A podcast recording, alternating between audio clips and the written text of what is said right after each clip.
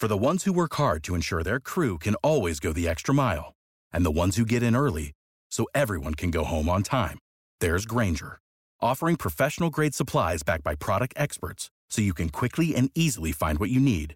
Plus, you can count on access to a committed team ready to go the extra mile for you.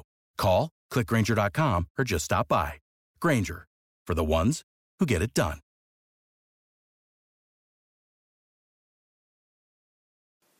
Votre rendez-vous avec la carte Platinum American Express. Conciergerie illimitée, assurance maximale. Votre vie en Platinum commence ici. Faiza Younsi avec nous un peu plus de 20h30. Faiza, on est ravis de te retrouver euh, ce soir pour évoquer l'actualité économique. Ah, l'INSEE est un peu moins optimiste là pour euh, début 2021. Oui, le PIB devrait reculer de 4% au dernier trimestre de cette année. Euh, L'INSEE l'a confirmé dans sa dernière note de conjoncture. L'Institut affine encore un peu plus sa perception de la crise sanitaire sur cette fin d'année. Alors en décembre, l'activité a rebondi par rapport au mois de novembre, mais elle est restée bien en dessous de son niveau d'avant-crise. Le détail avec Raphaël Couder. Une fin d'année toujours marquée par la crise sanitaire. La consommation des ménages s'établit en décembre en baisse de 6 points par rapport à son niveau d'avant-crise. Même chose pour le PIB qui reste en retrait de 8% par rapport à l'année dernière.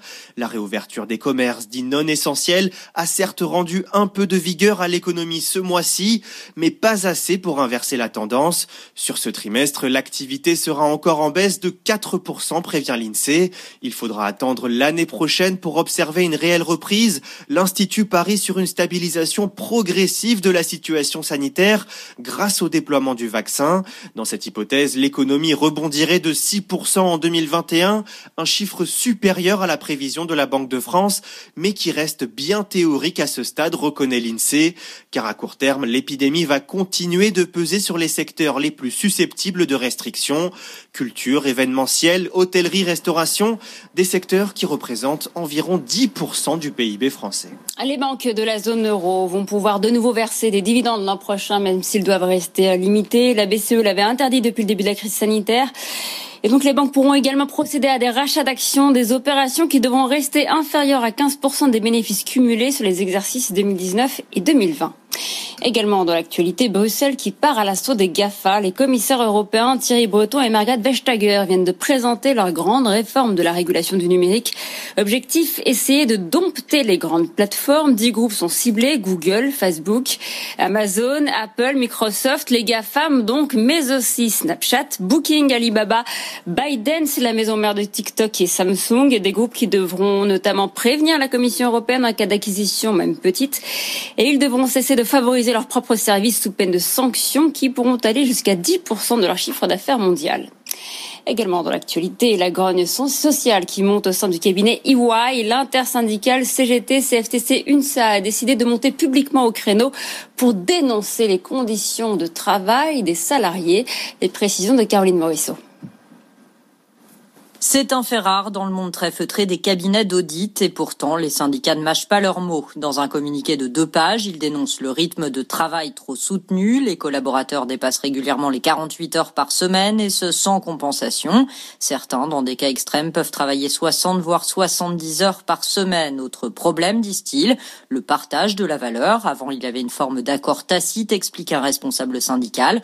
On travaillait beaucoup, mais on était bien rémunéré. Or, sur les dix dernières années, le pouvoir pouvoir d'achat des salariés d'EY n'a quasiment pas évolué, parfois il a même baissé. Les syndicats enfin dénoncent une réduction des recrutements. Un associé responsable RH rétorque que s'il y a une baisse, c'est parce qu'il y a moins de départs, les effectifs restent comparables. Quant aux salaires, ils sont maintenus à leur niveau malgré la crise et restent attractifs. Enfin, en ce qui concerne le temps de travail, nous respectons rigoureusement le droit, explique ce même responsable qui résume. EY est engagé dans une véritable bataille des talents. On a tout intérêt à se battre pour garder nos salariés. Dernière ligne droite pour le vaccin de Moderna aux États-Unis. La FDA annonce aujourd'hui qu'elle ne voit pas de problème à son déploiement. Il pourrait donc être autorisé avant la fin de semaine. En Europe, l'Agence européenne du médicament avance sa réunion pour trancher sur le vaccin de Pfizer BioNTech. Elle aura lieu le 21 décembre prochain et si elle donne son feu vert, la vaccination pourrait démarrer avant la fin de l'année. On poursuit avec Alstom qui a signé aujourd'hui le contrat de 713 millions d'euros pour la troisième ligne de métro à Toulouse, contrat que le groupe avait remporté en novembre dernier. Le chantier devrait démarrer fin 2022 pour une mise en service fin 2028. C'est désormais imminent. D'ici euh, quelques jours, la France va signer avec la Grèce le contrat de vente de 18 Rafales, un contrat euh, qui doit permettre à la Grèce de renforcer ses capacités de défense dans un contexte de tensions grandissantes avec la Turquie. Merci beaucoup Faiza, on se retrouve tout à l'heure hein. après 22 euh, émission ce soir. Euh, on met les petits plats dans les grands. C'est la millième de euh, Tech Co. On sera dans la prochaine demi-heure à New York avec Sabrina, plein de belles histoires encore hein, depuis les US, avec la patronne d'Instagram en France et en Europe du Sud, Julie Pellet, qui accélère dans le shopping notamment. Elle nous racontera tout ça. Et puis Séverin dans un instant, Séverin Nodet, entrepreneur fidèle à Tech hein, depuis euh, quelques euh, années, et voilà, et qu'on a toujours plaisir à retrouver. À tout de suite.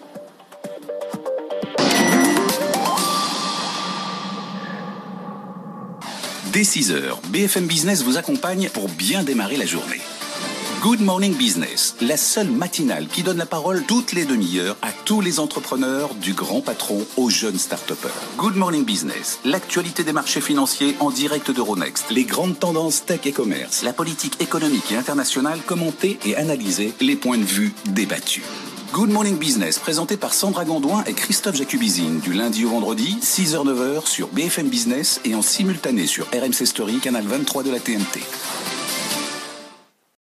For the ones who work hard to ensure their crew can always go the extra mile, and the ones who get in early so everyone can go home on time, there's Granger, offering professional grade supplies backed by product experts so you can quickly and easily find what you need. Plus, you can count on access to a committed team ready to go the extra mile for you. Call, clickgranger.com, or just stop by. Granger, for the ones who get it done.